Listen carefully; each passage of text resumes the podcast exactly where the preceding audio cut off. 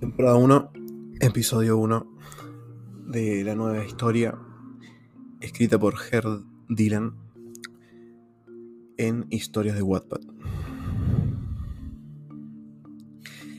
En Annenstein, las cadenas colgaban en el techo y había un farol en la pared que delimitaba el lado izquierdo del pasillo, que emitía constantemente una claridad amarillenta era la única luz que había en ese lugar. También podía divisar, a través de la abertura rectangular que me separaba del resto del mundo, un montón de cajas apiladas y una camilla, único elemento que yo podía vincular fácilmente con el hombre que me había encerrado allí, ya que era un científico que además solía realizar en ese mismo lugar operaciones quirúrgicas pero no podía adivinar la función que cumplían allí esas cajas y esas cadenas. Y el farol, afortunadamente, nunca se apaga. Y cada vez que el enano pasaba por la zona en la que el farol tendía su amarillenta claridad, lograba verlo.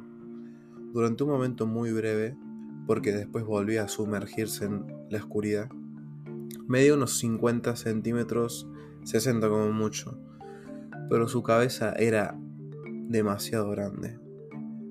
Su pequeña voz de niño me causaba escalofríos, sobre todo cuando hablaba con ciertas lantas que estaban reunidas en algún lugar del inmenso recinto. Le decía cosas como, papi ha venido a cuidarlas, papi la va a regar, no dejará que les falte agua. Y también tenía cada una su nombre, Eloisa, Natalia, Clarisa, Nancy, pero yo no podía verlas, solo escuchaba que las nombraba. Un aire frío se acercaba a mí desde el fondo del recinto. Cada vez que anochecía, como si fuera el aliento mismo de aquel pasillo insondable, el, el enano iba y venía, llevando a veces una regadera y en otras ocasiones instrumentos propios de su profesión. Su nombre era Hernán el doctor Hernán. Sé quien se decía que había logrado obtener importantes documentos que pertenecieron alguna vez a otra eminencia de la ciencia, el doctor famoso Frankenstein, lo cual ahora lo sé, era cierto, porque gracias a los conocimientos que esos documentos contenían, el doctor Hernán iba a poder librarse finalmente de su cuerpo, trasplantado su cerebro a, mi cuerpo, por lo cual me había secuestrado. Aunque había dos elementos en mi cuerpo que le disgustaban, que era el color de mis ojos y el pequeño tamaño de mi miembro viril. Pero no tardó mucho en encontrar dos donantes involuntarios gracias a, lo que, a los que podrá corregir estas imperfecciones. Uno de los cuales era un niño de hermosos ojos celestes y el otro el famoso actor porno Rudolf Lester, un actor y modelo de raza negra de cuya desaparición se estuvo hablando durante varias semanas en los noticieros del mundo.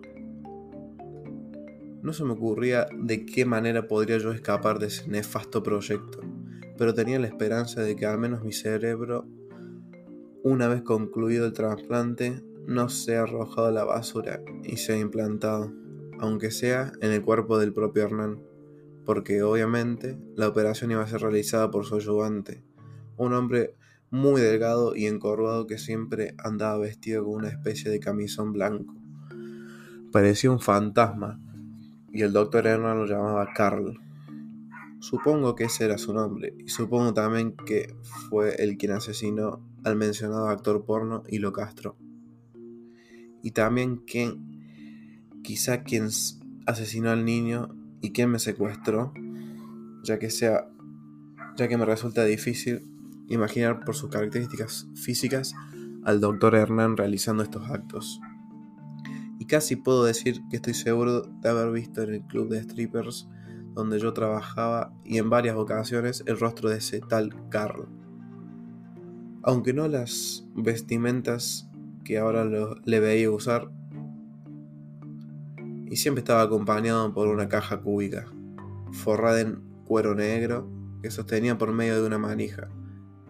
y en la que, pienso ahora, podría haber estado escondido el propio eh, doctor Hernán.